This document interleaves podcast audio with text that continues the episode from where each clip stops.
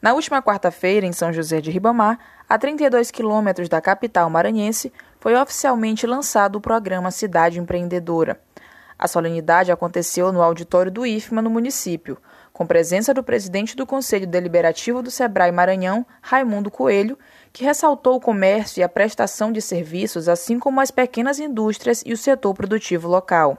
Segundo ele, o programa trata-se de uma estratégia de desenvolvimento que já se mostra eficaz para fortalecer a economia local dos territórios.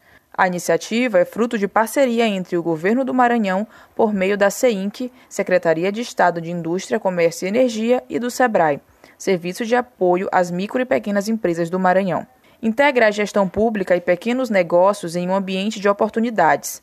É desenvolvido em oito etapas de implementação que preparam os municípios para gerar emprego, renda e oportunidades de negócios. A ação já alcança 53 municípios e vai impactar em mais de 75 mil empreendimentos maranhenses, com aplicação de recursos de 5 milhões de reais. Da Universidade FM em São Luís, Camila Pimenta.